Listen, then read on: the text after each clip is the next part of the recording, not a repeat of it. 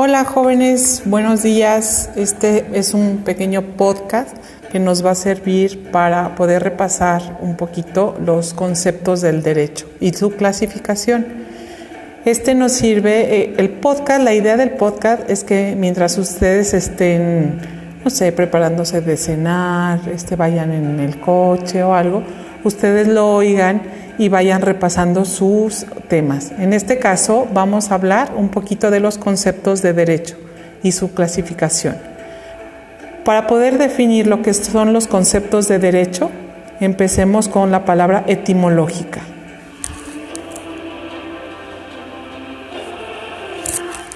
Etimológicamente la palabra derecho proviene del latín directum, que significa que no se desvía ni va de un lado a otro, que es lo recto y lo que se dirige sin oscilaciones hacia su propio fin. Dentro de estos conceptos de derecho tenemos cuatro formas de definirlo. Uno es como facultad, el derecho como una facultad, el derecho como una ciencia, el derecho como un ideal o como una norma. Son las cuatro formas en que podemos definirlo. Como facultad, el derecho es la facultad de tener algo, de poder usar algo que es como de tu propiedad. Tengo la facultad, tengo el derecho de disponer de estos bienes porque son míos. Es el derecho como facultad. Cuando se habla del derecho como ciencia, se refiere a las personas que estudian el derecho, a la ciencia del estudio del derecho, porque tiene un método tiene una hipótesis y tiene comprobación y teorías.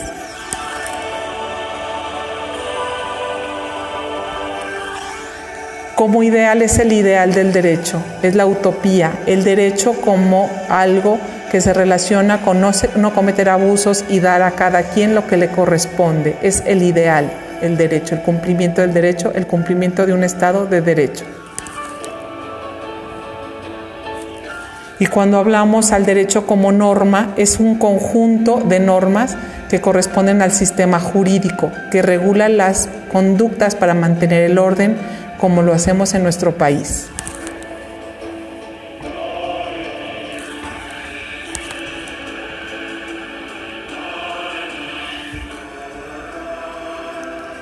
En conclusión, ¿qué es el derecho? El derecho es un conjunto de normas y expresiones de principios y normas expresivos de una idea de justicia y de orden.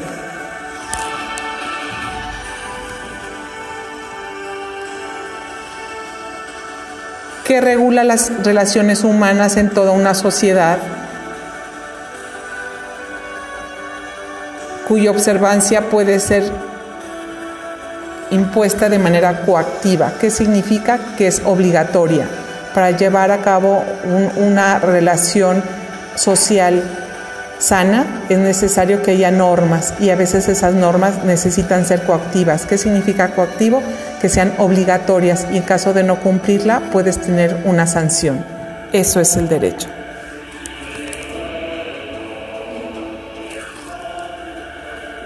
Las clasificaciones del derecho las podemos definir bajo tres rubros principalmente, que son según su origen.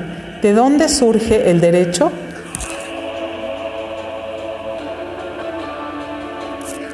Según su origen, el derecho puede ser derecho natural o derecho positivo. Es decir, el derecho natural cuando surge espontáneamente, surge de una relación entre individuos que originalmente se prescribe determinado derecho. Hablábamos en nuestra clase de la situación del respeto a la propiedad. Por ejemplo, que intuitivamente cuando una, una persona posee algo, se intuye que es de él. Entonces, por su origen, derecho natural. Hablábamos del derecho a la vida, que por ser simplemente haber nacido, tienes derecho a la vida.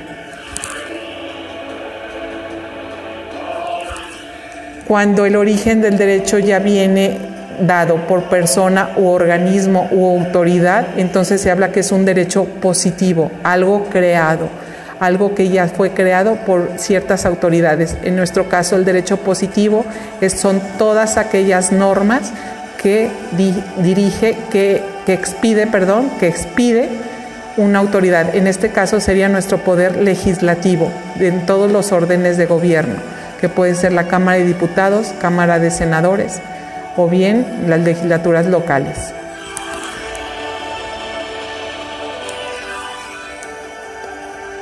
En cuanto a su vigencia, el derecho positivo puede ser vigente y no vigente. ¿Qué significa el vigente? Es el que está actualmente usándose, es el que nos regula en este momento. El no vigente son aquellas normas que fueron creadas también por alguna autoridad, pero sin embargo ya por el paso de tiempo ya quedaron obsoletas y llegaron nuevas normas. Entonces tenemos que según su origen, la clasificación del derecho, tenemos dos, que es el derecho natural y el derecho positivo.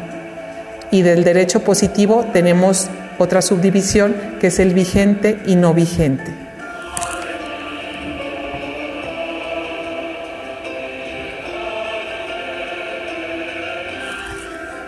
En cuanto a la clasificación del derecho subjetivo y derecho objetivo, según su estudio, tenemos que son, en sentido objetivo es el conjunto de normas, que son los preceptos imperativos atributivos, es decir, imperativos que nos mandan algo y los atributivos es que nos da derecho.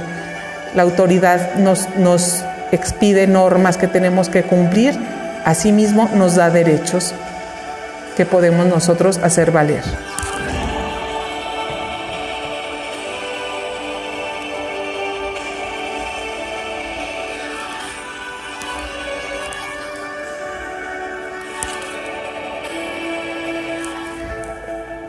El derecho objetivo, podemos decir claramente que son, en caso concreto en México, son la constitución política, los tratados internacionales, las leyes, el, código civil, código penal, etcétera, todas las costumbres.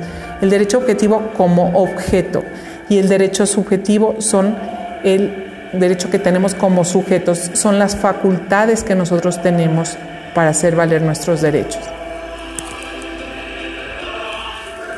Y por último, la última clasificación es el derecho sustantivo y el derecho adjetivo. El derecho sustantivo son las normas que existen, las leyes. Se habla que son casi inmutables porque esas no cambian. El derecho a la vida, el derecho a, no, matar, es un derecho sustantivo.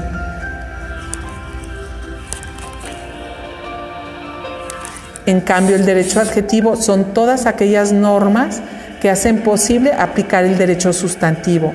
Es decir, si yo tengo como derecho sustantivo el derecho a la vida, en, contraposición eh, los demás tienen la obligación de no matar, entonces el derecho adjetivo son todas aquellas normas que en un momento determinado se van a aplicar para yo hacer válido este derecho sustantivo.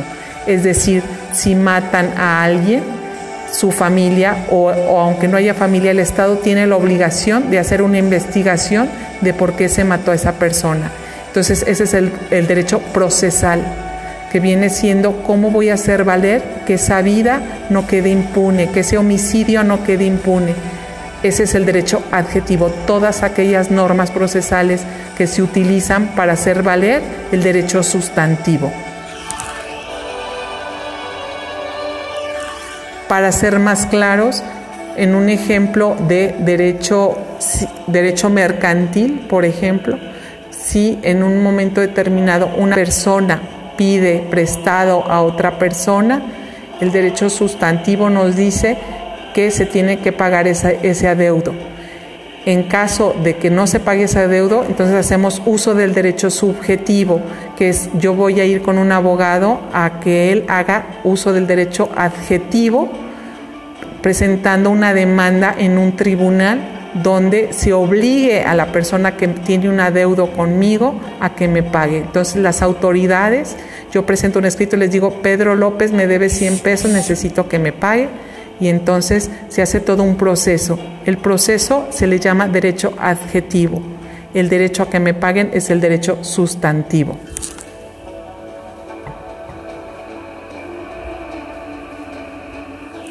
Esto, jóvenes, principalmente viene siendo las principales acepciones de derecho y su división o su clasificación. Espero que les haya quedado un poquito más claro. Cualquier cosa, estamos al pendiente y que tenga bonita tarde.